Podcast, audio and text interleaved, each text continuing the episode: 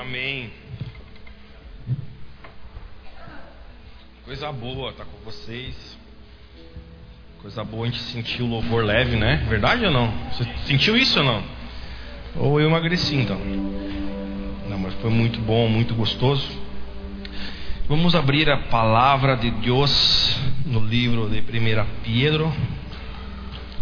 Vamos lá no capítulo 4 você que está nos visitando hoje, e quando eu falo visita, não é quem nunca veio aqui, mas talvez você que não vem tanto nas terças, a gente está numa construção. Primeiro abra lá, 1 Pedro capítulo 4.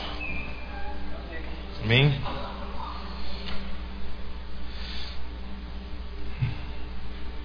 Primeira Pedro capítulo 4. Lá no telão a gente vai lançar lá também. O que acontece? Nós entendemos de Deus uma. Entendemos que é momento de nós termos uma sermos mais diretivos. O que é diretivos? É termos uma direção. Então, nas reuniões de terça, a gente tá, a gente entendeu da parte do Senhor de trabalhar de uma forma construtiva. O que é construção, Tiago? É nós lançando bases por bases para que a construção no futuro ela não venha a cair. E a gente tem aprendido que o sucesso de uma construção não está no tamanho gigantesco de uma, de uma casa, três andares, dez andares ou um prédio de dez andares. O sucesso de um prédio está num lugar que ninguém vê, que é o fundamento, que é o alicerce, que é a fundação, que são as sapatas. Então nós entendemos da parte do Senhor de edificarmos muito isso na terça-feira. No culto de domingo a gente trabalha com uma mensagem mais exegética, homilética, que é mais evangelística e é muito bom. Mas na terça nós estamos entendendo que é o momento de quem tem mais fome então nós estamos já, já vai fazer acho que uns dois, três meses, trazendo palavras expositivas. A palavra expositiva vem de exposição do texto. Então nós começamos com a carta de Tiago e andamos em Tiago 1, capítulo 1, Tiago 2, Tiago 3, Tiago 4. A gente foi capítulo por capítulo e versículo por versículo. E nós estamos agora num período que estamos na carta, na epístola de Pedro, a primeira carta de Pedro. Então nós nas noites anteriores de terça-feira terça-feira passada, nós trabalhamos e finalizamos o capítulo 3. E hoje nós vamos começar aqui o capítulo 4. Talvez você possa falar, pastor, eu não, eu não entendo nada de Bíblia. Fica tranquilo que até quem não entende vai entender nessa noite. Porque nós vamos versículo por versículo e explicando o contexto para esse texto. Todos pegaram isso?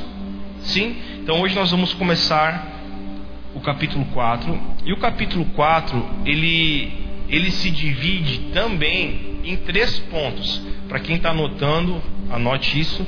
E quem não está anotando, o meu conselho para você, comece a trazer caderno e caneta, porque é muito bom você aprender a anotar aquilo que, a gente, que Deus está nos dando. Por mais que está sendo gravado, é bom sempre anotar.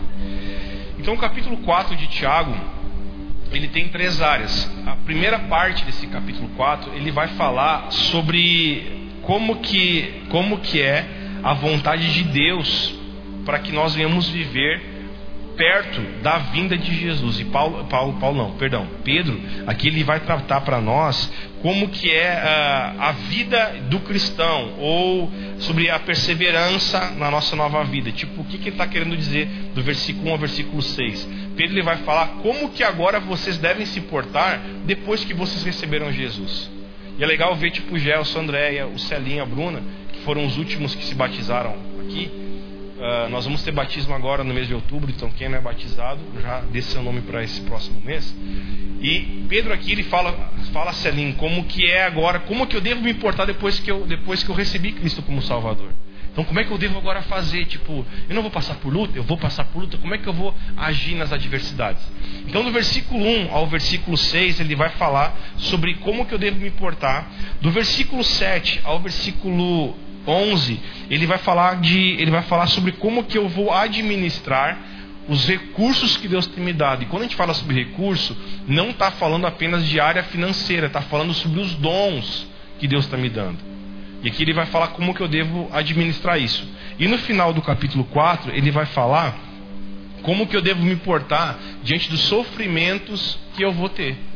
Então, biblicamente, o justo sofre.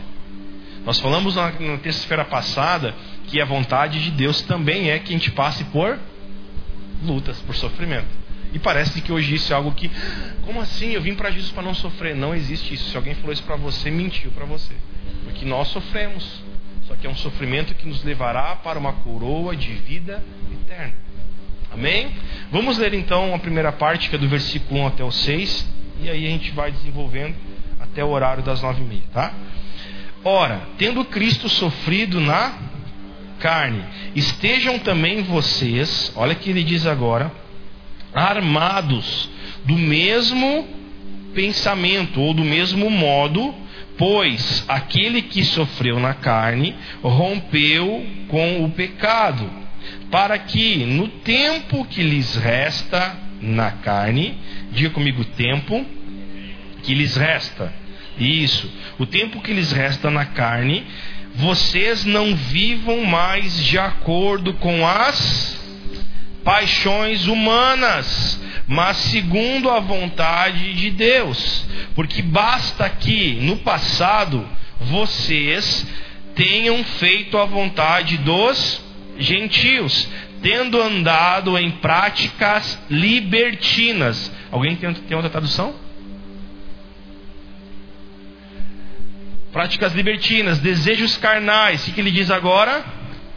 Depois do desejo carnal? A minha borracheiras. Alguém tem a tradução borracheiras? Borracheiras? Borracheira não é um mosquito borrachudo? Borracheira de que é, irmão? Bebedice. Tamo junto ou não? Quem está acordado diga sim. Isso, ele fala assim, então borracheiras ou com bebedeiras, vírgula, orgias, vírgula, embriaguez e detestáveis idolatrias. Viu de você falar isso? Por isso, falando mal de vocês, olha que doido, estranham que vocês não se juntam mais com eles no mesmo de devassidão. 5. Eles terão futuro, terão futuro, de prestar contas àquele que é competente para julgar vivos e mortos. Pois para este fim o evangelho foi pregado também a mortos, para que, mesmo julgados na carne, segundo os homens, vivam em espírito, segundo Deus. Agora vamos lá, versículo por versículo. Vamos ler de novo somente o versículo primeiro. Ora, tendo Cristo sofrido na carne, estejam também vocês armados do mesmo pensamento. Diga comigo, armados. Isso, olha para mim aqui, por favor, nós vamos explicar texto por texto. O que, que Pedro está falando aqui? Ele está dizendo, ele está usando uma, ele está usando um provérbio, ele está usando uma palavra que ela fechava muito com poder bélico. O que, que é poder bélico? É um linguajar para guerreiros, para exército, para soldados. E qual que é o linguajar que Pedro aqui usa? Ele fala o seguinte: vocês devem estar armados. O que, que é esse, esse, o que, que é essa palavra armados? Ele está falando o seguinte: vocês devem estar como soldados preparados para as lutas que vocês terão.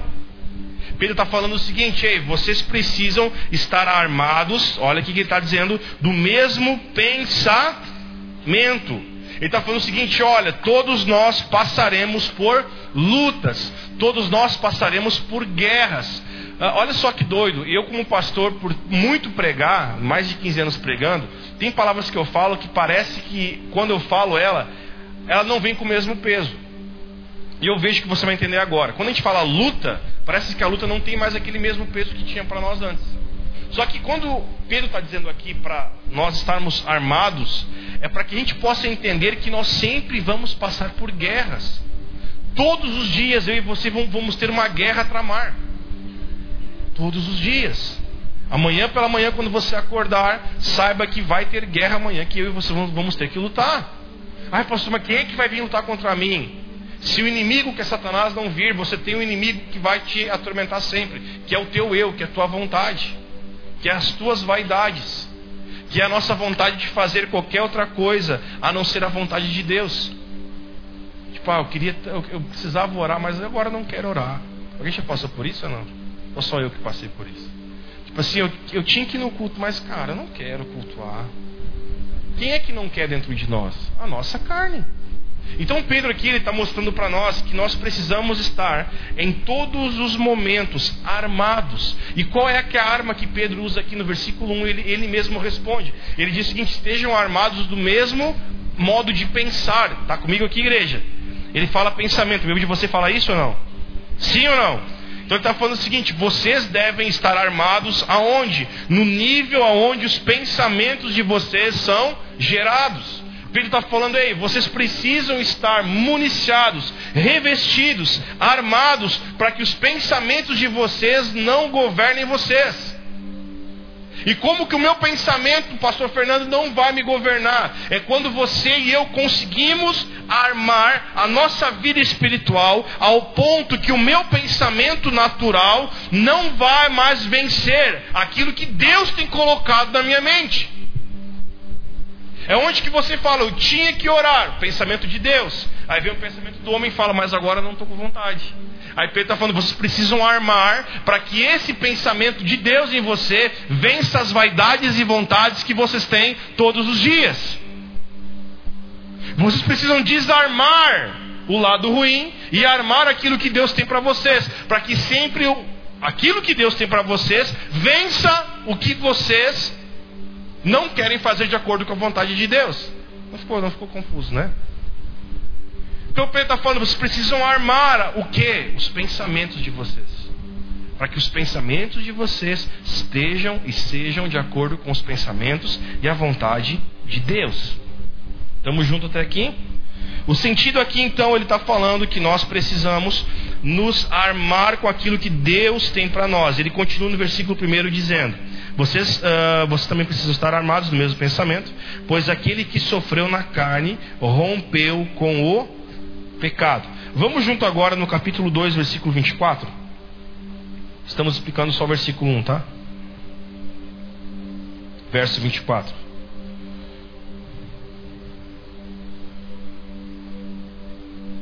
Diz assim: carregando ele mesmo em seu corpo sobre o madeiro os nossos para que nós, mortos para o, os pecados, vivamos, vivamos para a justiça. Por suas chagas ou feridas fomos sarados. Então o que, que Pedro está falando aqui apenas no versículo 1? Pedro está falando: olha, vocês precisam estar armados do mesmo modo de pensar de Jesus, pois ele sofreu na carne e rompeu, venceu, rasgou todo o pecado. Então o que, que Pedro está falando? Que quando nós nos armamos do pensamento de Cristo sobre nossa vida, nós vamos começar a vencer todas as vontades, paixões carnais que Cristo já venceu por mim e por você. Amém? Aí ele entra agora no versículo 2. Ficou claro para você aqui ou não? Então diga comigo: Pedro me diz que eu preciso estar genuinamente preparado para sofrer com Cristo de qualquer outra maneira.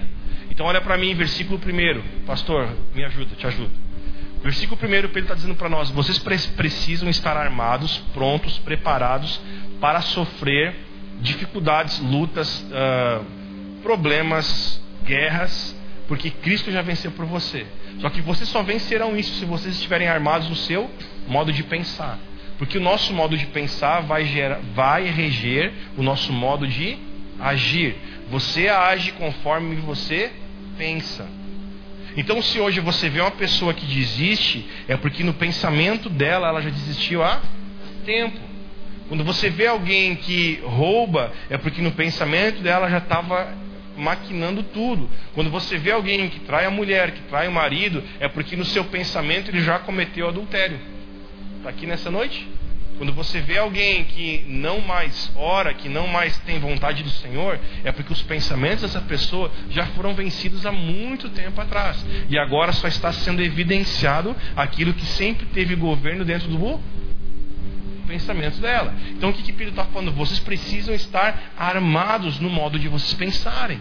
E preparados para sofrer todo tipo de dificuldade. E preste atenção, quando Pedro remete isso, agora eu estou contextualizando você, ele está falando para um grupo de cristãos que tinham que estar preparados para morrer por Jesus.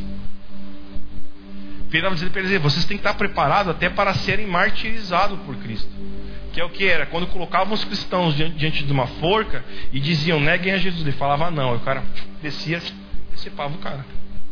Então vocês, vocês, vocês precisam estar preparados para que se chegar esse dia, vocês venham estar cada dia mais convictos e firmes que em Cristo vocês sempre vencerão.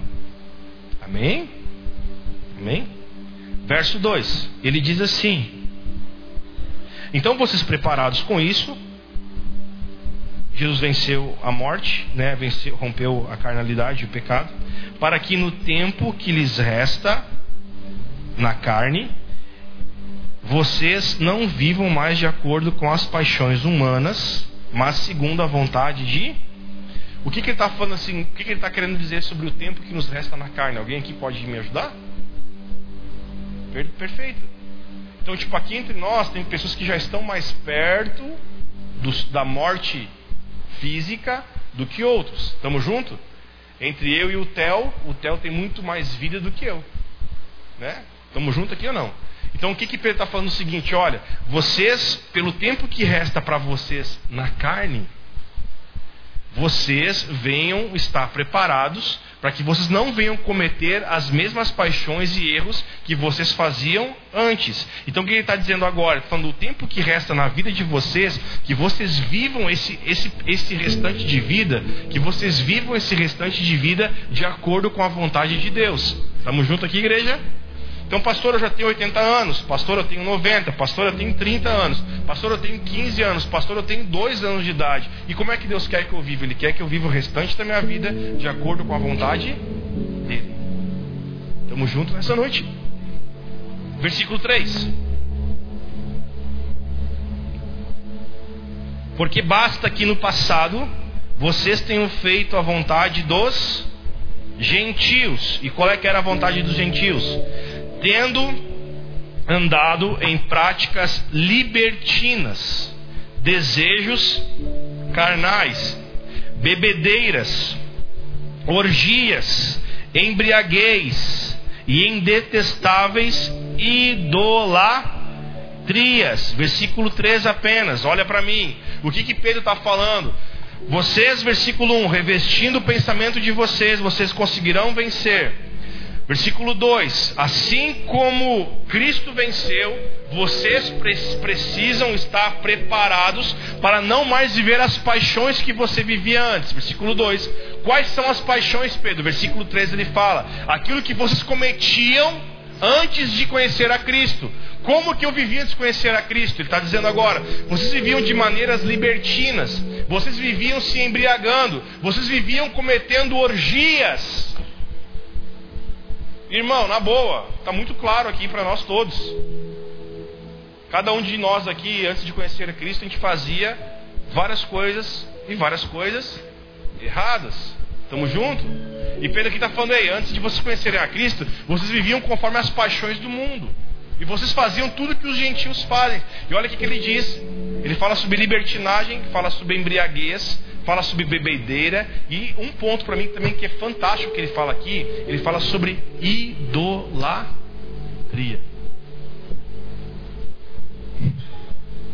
Porque quem não conhece o Deus verdadeiro acaba idolatrando Deus falso, Deus errado. Então Pedro fala: vai, antes de vocês conhecerem o Cristo verdadeiro, vocês cometiam todos os tipos. Eu amo como quando termina o versículo 3. Ele fala sobre detestáveis idolatrias. Bíblia você fala isso ou não? Aquela fala também, detestáveis, que é o que? Vivia uma vida detestável. Então Pedro está falando o seguinte: quando você consegue se revestir do pensamento de Cristo sobre você, você vai precisar vencer tudo isso. Versículo 13, então, ele pontua para nós tipos de pecado que nós cometíamos antes. Alguém aqui se encaixa em um desses tipos de pecado? Levanta a mão. Meu irmão, tem gente mais santa que eu aqui, então, que benção. Domingo a gente foi andar de cavalo, né? Aí tinha um, um desgranido na nossa frente, né, Celinho? Que nove e meia da manhã o velho tava podre de bêbado. Falei, mas como, cara? Eu olhei pro Celinho, pro, pro, pro Branco, pro Isma pro Jonas estavam juntos. Cara, como é que esse cara essa hora tá bêbado? Aí teve um desses aqui, ó. Que disse assim, pá, pastor, essa hora eu já tava alto já do chão. Como um cara me acorda nove horas e já tá bêbado às nove, esse cara deve ter acordado às quatro da manhã para beber. Não tem, esse cara não tem água em casa. Água em ferrugem. Nem vou dizer quem o Isma falou, né? Mas vamos lá, tamo junto, igreja. Então aqui o que, Pedro lhe fala? Ele fala sobre tipos de, de ações que nós cometíamos antes de conhecer quem? Cristo. Tamo junto aqui ou não? Aí ele fala o seguinte, vamos lá, vamos ler de novo versículo 3. Porque basta que no passado, diga comigo, no passado, mais alto, no passado, mais alto, no passado. Então olha para mim, se alguém vive no presente hoje, que vivia no passado, é porque ainda não se converteu.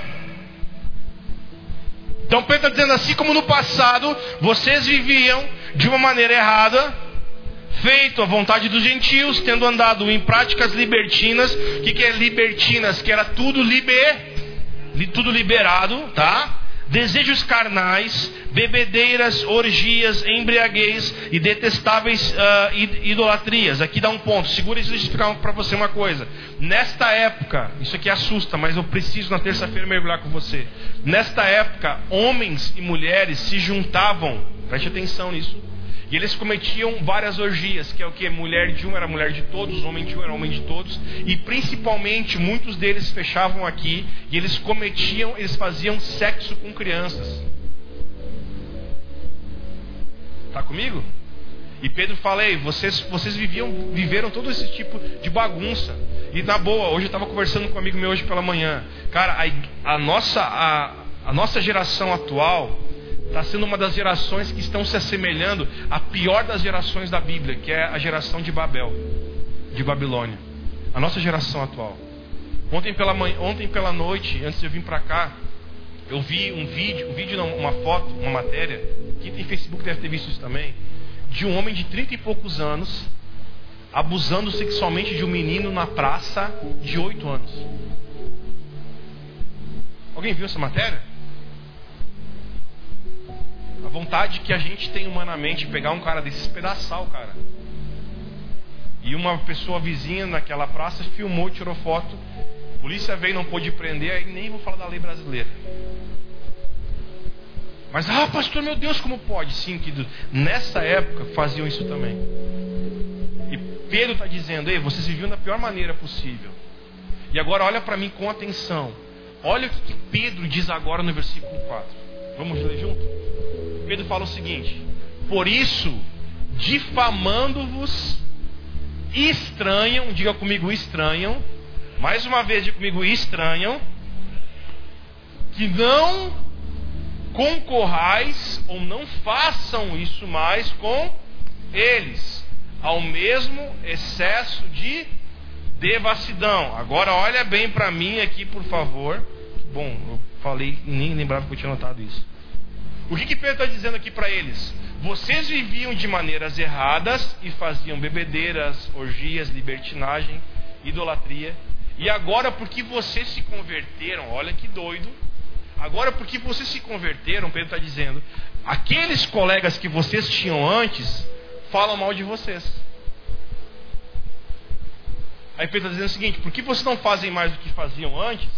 Agora eles estão difamando vocês estão estranhando por que, que vocês não fazem mais do que eles faziam. Tipo, ah, agora se converteu, agora não pode beber mais. Agora ele não pode mais trair como ele traía antes. Estamos juntos aqui? Então o que, que Pedro está dizendo? E vocês agora se converteram, e porque vocês se converteram, se converteram, as pessoas agora estão começando a difamar vocês. Mas irmão, para aí, vamos, vamos, vamos pensar na ordem.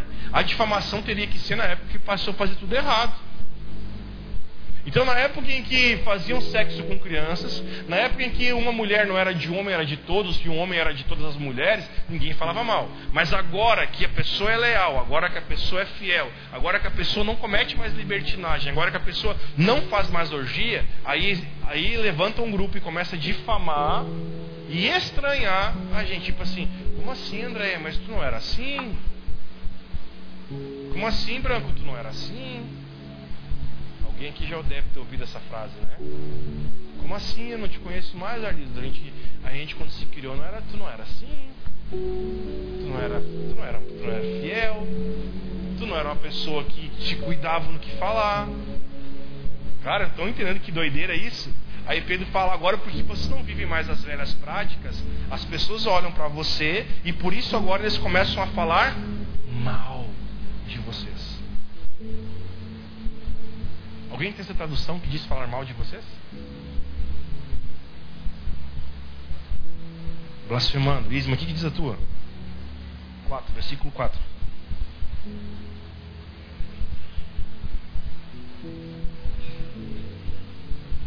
Lê de novo, por favor, com mais calma.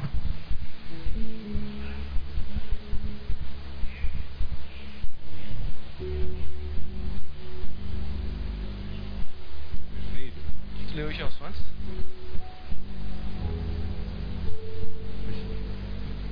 Mas não está escrito vida louca. Está escrito vida louca?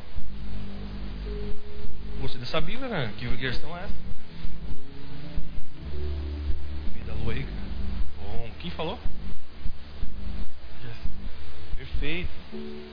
Quem metiu o louco aqui antes? Vida louca.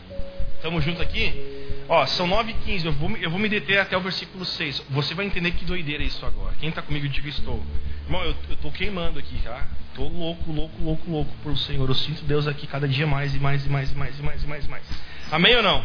Olha que doideira, por favor, olha para mim aqui, por favor, por favor, por favor, por favor. Pedro está dizendo o seguinte, no versículo, no versículo 4 que nós estamos lendo. Ele está falando: olha, vocês viviam, versículo 3, modo completamente errado. Ninguém falava nada de vocês. Está comigo aqui?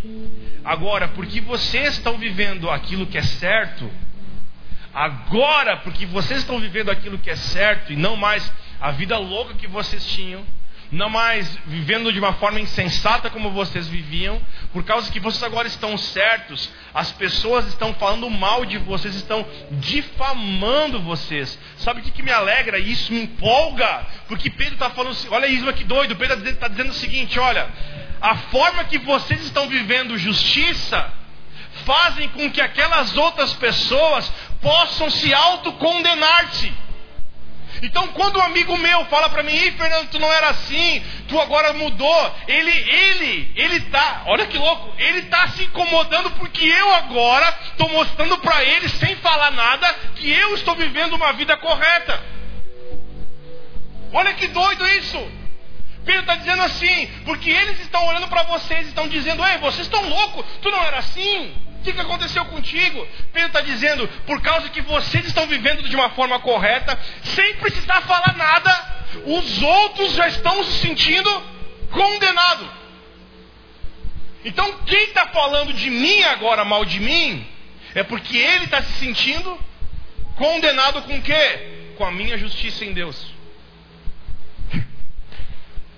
E é por isso que eles falavam assim: Ô, oh, estou falando mal de vocês. Não era assim. Tu vivia uma vida louca e agora por que, que você não vive? Tipo, essa para mim é o melhor, cara, é o melhor testemunho de um cristão. É quando ninguém fala nada, mas as pessoas que eram meus amigos começam a me condenar. Por que, que eles estão me condenando? Porque eles, eles estão vendo que eu, certo, condeno eles. Sabe por quê? E a mulher deles fala, tu viu que ele agora não traz mais a mulher dele? Aí ele fica pé da vida. Tu viu que agora ele não, ele não faz mais o que ele fazia antes? Tu viu que agora ninguém vai junto ele na valeta? Tá vendo que agora não fala mais as mesmas besteiras que falava antes? Olha, alguma coisa aconteceu que ele mudou. Aí ele fica doido. Aí começa a falar, não, mas tu não tá vendo? Ele é um pau mandado, ele é mulher manda, ele tá andando de coleira agora. Aí por quê? Porque eles começam a se condenar com a nossa justiça. Tipo assim, aí eu tenho uma moto, nunca mais empina. O cara fica louco, por que tu não empina mais? Tipo assim, ele está se condenando, entendeu? Ele sabe que ele está errado. Você está comigo ou não? E por que, tu faz tal coisa? Por que, agora tu não, tu não fala mais isso? Por que, eu não falo? Porque eu estou vivendo o que é certo. Aí a gente fala bem e fala mal da gente. Vocês estão entendendo que doideira é isso que Pedro está dizendo aqui? Que é o quê? Que eles estão agora admirados que nós não vivemos mais como eles viviam. E por isso eles falam mal.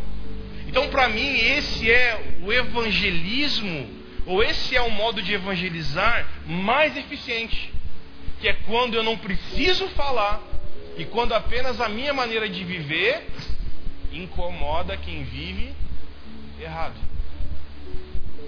Ai, por que, que tu vai orar de novo? Tipo, o cara tá louco pra orar que nem a gente não ora, entende? Por que, que você vai na igreja de novo? Tipo assim, eu quero também na igreja, mas não tenho vontade que nem tu tem. Ai, fica essa coisa de meu pastor, meu pastor. Tá louco pra ter um pastor igual o seu. Tá comigo ou não? Tá louco. Ele tá se incomodando. Ei, porque amorzinho, porque não sei o que. Tá louco por poder chamar a mulher dele de amor e não consegue. Tá comigo, gente? Ai, tá comendo salada, não, tá louco para comer salada e não consegue. Por quê? Porque a pessoa ela, ela se autocondena, tipo assim, tá na mesa ali. Quer ver, quer ver uma coisa? Eu estou bem pastoral hoje. Quer ver uma coisa louca? É tu tá sentado na mesa, todo mundo vai comer, tu fecha o olhinho bem quietinho, olha. É, ali ó, orando antes de comer, hein? Por quê? Porque se sentiram tudo envergonhado que não oraram. Não é verdade? Quer ver? Levanta de manhã cedo assim, te ajoelha na cama, vem teu marido, hum, tô orando agora. Aí ele fala, desgraçado, por que, que eu não ajoelhei com ele para orar? Você entende? Porque a, a, nossa vida em justiça vai condenar quem está errado. Você lembra que eu falei na terça-feira passada que quem condenou o mundo não foi Deus, mas foi Noé? Lembra disso ou não? Tipo, quando toda a humanidade viu que apenas Noé, os seus três filhos, suas três noras e sua esposa eram os únicos justos, a galera enlouqueceu. Tipo assim, como pode apenas uma família? Aí Deus fala, beleza, essa família condenou você. Porque teve alguém certo aqui. Está comigo? Então, quando nós vivemos justiça em Deus, as pessoas que nós andávamos antes, e não estou falando aqui em nós não andar mais com, elas, com essas pessoas, mas essas próprias pessoas vão se sentir ofendidas por ver que nós mudamos. E aí, por que, que você não faz isso? Não, não preciso mais. Ah, tal coisa. Aí começa a tentar achar defeito. Mas não vão conseguir. Quem está aqui, diga estou. Então vamos voltar lá no versículo 13 e 4. Estamos juntos ou não? Sim então olha só, versículo 3 diz assim, 3, vamos lá. Porque basta o tempo decorrido para terdes executado a vontade dos gentios, ou no passado, né? Tendo andado em dissoluções, libertinagem, concupiscência, erros, borracheiras, que é embriaguez, orgias, bebedices e detestáveis idolatrias. Versículo 4 por isso, agora, difamando-vos, estranham que não concorrais com eles ao mesmo excesso de devassidão. Então, o que, que acontece? Eles estão agora difamando a gente porque nós não somos mais devassos como eles estão. Tipo, eles olham para nós, ah, por que está tão escovando os dentes? Porque ele não escova. Aí ele se sente, ele mesmo se sente mais sujo. Versículo 5: Os quais hão de prestar contas àquele que é competente para julgar vivos e mortos. Versículo 6. Pois para este fim, cara, isso aqui é glorioso. Pois para este fim foi o evangelho pregado também a mortos, para que mesmo julgados na carne segundo os homens, vivam no, vivam no Espírito segundo Deus. Volta para o 5 já, para nós explicar o 5 e a gente vai decorrer até o 6. Vamos lá no 5 de novo, olha só. Porque os quais hão de prestar contas aquele que, aquele que é competente para julgar vivos e mortos. Então olha para mim com bastante atenção, vou precisar bastante atenção de você nesses dois versículos para nós encerrar. O que, que Pedro está dizendo? Que estas pessoas, elas, todas elas vão ter que um dia prestar contas a Deus. Então grava isso, irmão. Não é só o cristão que presta conta a Deus, até mesmo o incrédulo, até mesmo o ateu. Todo mundo um dia vai ter que prestar conta diante de Deus da vida que Deus deu para ela. Está comigo? Pedro está dizendo: ei, essas pessoas libertinas, idólatras, beberrões, borrachudos, essas pessoas, todas elas um dia vão ter que prestar conta diante do tribunal de Deus, que vai julgar vivos e mortos. Então Pedro está falando: todo mundo, um dia, um dia, todo mundo, meu avô, bisavô, tataravô, meu neto, meu bisneto, meu bisneto, todo mundo um dia vai sentar diante do tribunal de Cristo. E Cristo vai falar: me presta conta agora da vida que eu te dei. quando ele prestar conta, Deus vai julgar ele ou para a morte eterna ou para a vida eterna. Então, quando alguém fala, ah, cara, esse Cristo aí, vai ter um dia que todo mundo vai ter que sentar na mesa, olho no olho com Jesus. E serão condenados por isso. Está comigo nessa noite? Cara, aqui para mim forte. Versículo 6. Aí Pedro fala o seguinte: Vamos junto? Pois para este fim o evangelho foi pregado também a mortos, para que mesmo julgados na carne segundo os homens, vivam em espírito segundo em Deus. Repita comigo, por favor. Diga para mim, diga junto comigo. Para este fim o evangelho foi pregado. Mais uma vez, para este fim o evangelho foi pregado. Então olha para mim. Você vai me responder agora. Para qual fim o evangelho de Cristo foi pregado? Para julgar vivos e mortos. Tipo, pastor, qual é que é o fim do Evangelho de Cristo? Por que, que Deus está te usando para pregar para nós isso? Porque vai chegar um dia em que todas as pessoas serão julgadas pelas oportunidades que elas tiveram. Então Pedro está dizendo: para este fim o Evangelho foi pregado, para julgar vivos como também os mortos. E aí agora pode ficar um pouquinho complicado, mas eu só vou descomplicar isso para você. Ele fala o seguinte: para julgar vivos e mortos. Aí ele diz assim: para que mesmo julgados na carne, segundo os homens, vivam em espírito. Vou ler tudo de novo. Para este fim o evangelho foi pregado também a mortos, para que, mesmo julgados na carne, segundo os homens, vivam em espírito, segundo Deus. Amém? Então só abre para mim comigo agora, capítulo 13 desse mesmo livro, versículo 18, e nós vamos encerrar. Capítulo 3, versículo 8. 18, 18. Diz assim: Pois também Cristo morreu uma única vez pelos pecados, o justo pelos injustos, pelos injustos, para conduzir-vos a Deus, morto sim na carne, mas vivificado no espírito. Está comigo? Fecha sua Bíblia e olha para mim. Nós encerramos o versículo 6. Se alguém puder, anota para mim, tá? Que eu terminei no versículo 6 e semana que vem a gente continua no 7. Só olha para mim, eu preciso só entregar para você esse entendimento aqui. Quando eu entendi isso, eu dei um salto na minha cadeira de escritório. Por quê? Olha que doido. Por que, que Pedro escreveu isso aqui branco? Porque Pedro estava sofrendo naquela época de um mal, que é o que? As pessoas falavam o seguinte: tá, por que, que eu vou. Porque, olha que louco. Por que, que eu vou me converter ao, ao cristianismo, a Cristo, sendo que nós todos vamos morrer? Cara, olha que doido. As pessoas começaram a entrar num debate e numa sina que eles falavam o seguinte: por que, que eu vou aceitar Jesus como Salvador? Por que, que eu vou reconhecer Cristo como meu Salvador? Sendo que o nosso destino, o destino de todo mundo, vai ser o mesmo. Qual é o destino? A morte. Aí os caras começavam a falar para os cristãos, os pagãos para os cristãos. Tá, por que, que eu vou aceitar, por que, que eu vou reconhecer Cristo? Sendo que vocês que são cristãos vão morrer e nós que somos pagãos também vamos morrer igual. Aí Pedro, pô, responde nesse versículo 6. Pedro fala o seguinte: O evangelho que foi pregado, tanto para mortos como para, para vivos, esse evangelho, por mais que todos nós venhamos morrer, mas esse evangelho que foi aceito por aqueles que viveram em pecado e agora vivem para Cristo, vai ter uma diferença aqui no final. Que esses que morreram em Cristo, esse evangelho que eles ouviram e praticaram, vai fazer com que eles vivam de novo em Cristo. Então existe vida depois da morte para cristãos, óbvio. Não existe reencarnação, não. Mas vai ter um dia, a Bíblia fala, que todos que morreram em Cristo, eles ressuscitarão.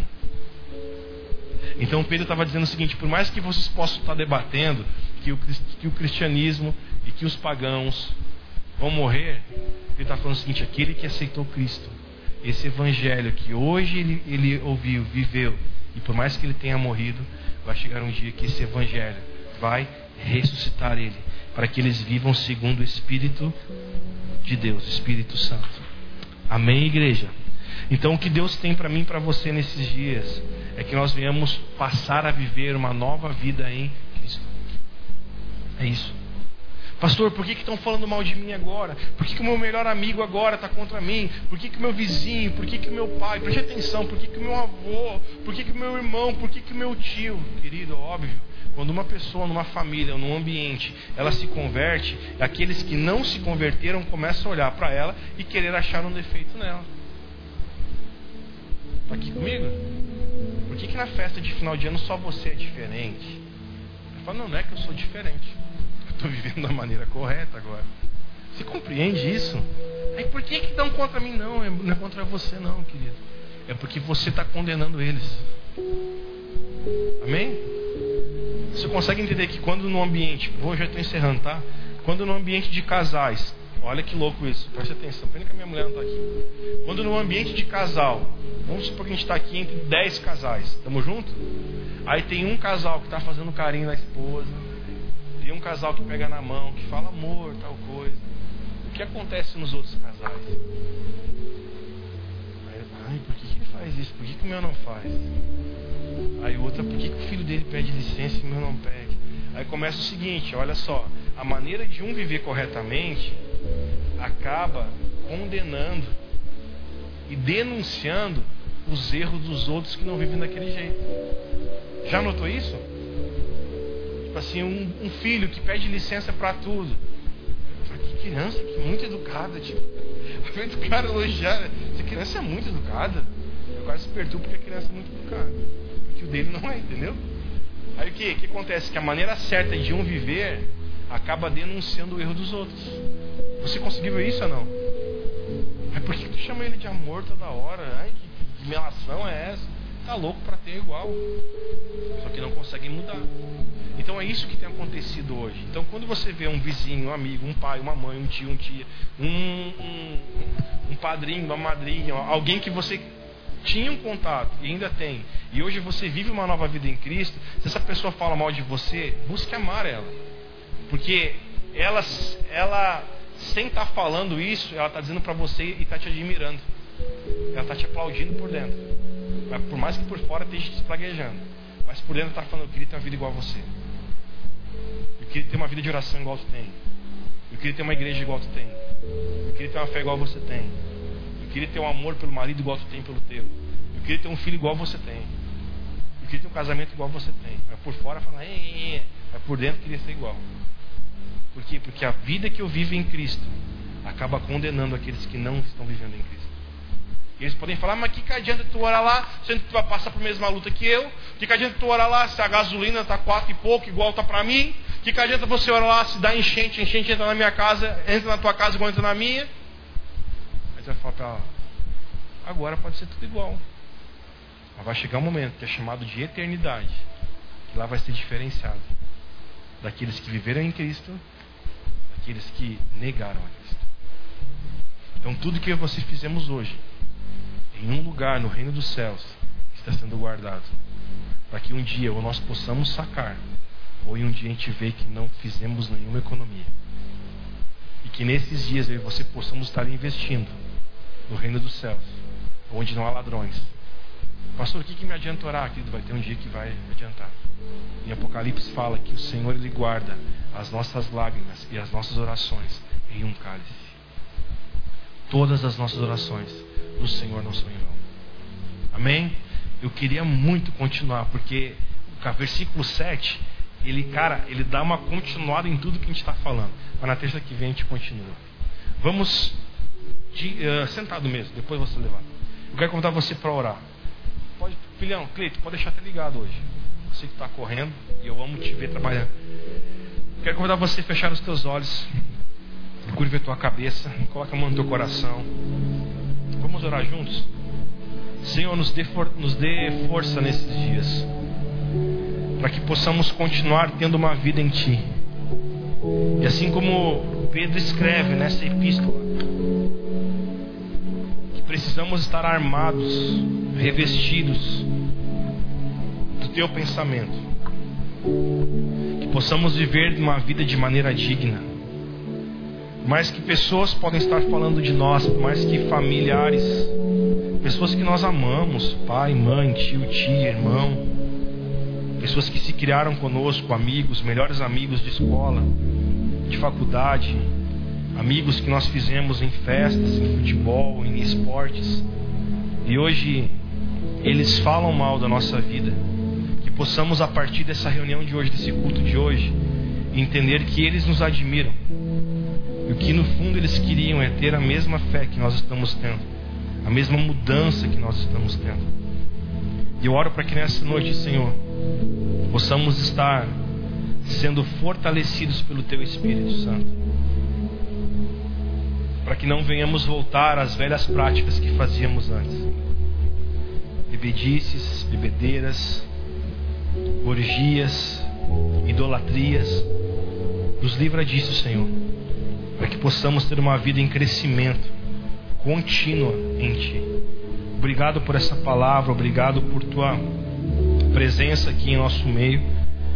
É gratificante te sentir e te ver e, e, e participarmos desses ambientes, Jesus, aonde o Senhor está. Que nenhuma crítica pagã nos alcance. Senhor, que venhamos vencer todas as orgias, traições, farras que fazíamos antes.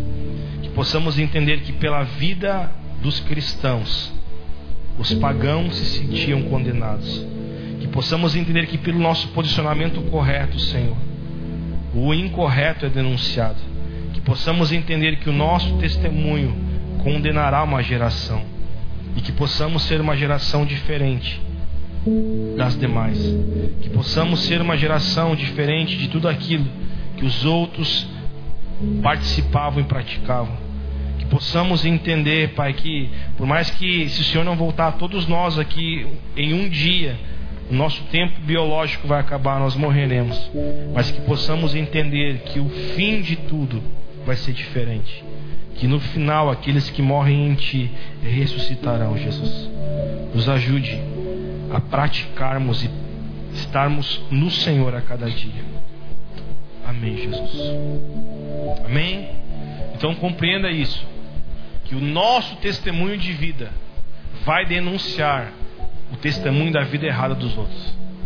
Por isso você tem que decidir todos os dias: você quer agradar a quem? A Cristo ou aos homens? A voz do povo não é a voz de Deus. Eu prefiro ser vaiado pelos meus melhores amigos, mas ser aplaudido por Deus, do que ser querido por todos e Deus não me, não me querer. Você entende? Eu vim, eu quero viver uma vida para agradar ao Senhor e não às pessoas. E esse é o mal de todo líder, porque muitos anos da minha vida, quando eu comecei a pastorear, eu sempre me preocupava com a opinião dos outros. E na boa, irmão, hoje eu me preocupo apenas com a opinião de Deus a meu respeito. Amém? Não estou para agradar a você, estou para agradar a Cristo. Porque parece que esse evangelho aqui, às vezes nos desagrada, né? Mas o Espírito está falando aí, continuem vivendo no Senhor. Continue praticando agora em Cristo que você vai praticar. Não, não pratique mais o que você fazia antes. Não faça mais as farras, as bebedices que você. Pratique no Senhor. Então é isso que o Senhor quer de mim, de você. E na boa, não perca a terça-feira que vem, tá? O versículo 7 até o 11, cara, é tremendo o que Pedro fala para nós. A gente vai estar desdobrando isso na semana que vem. Amém?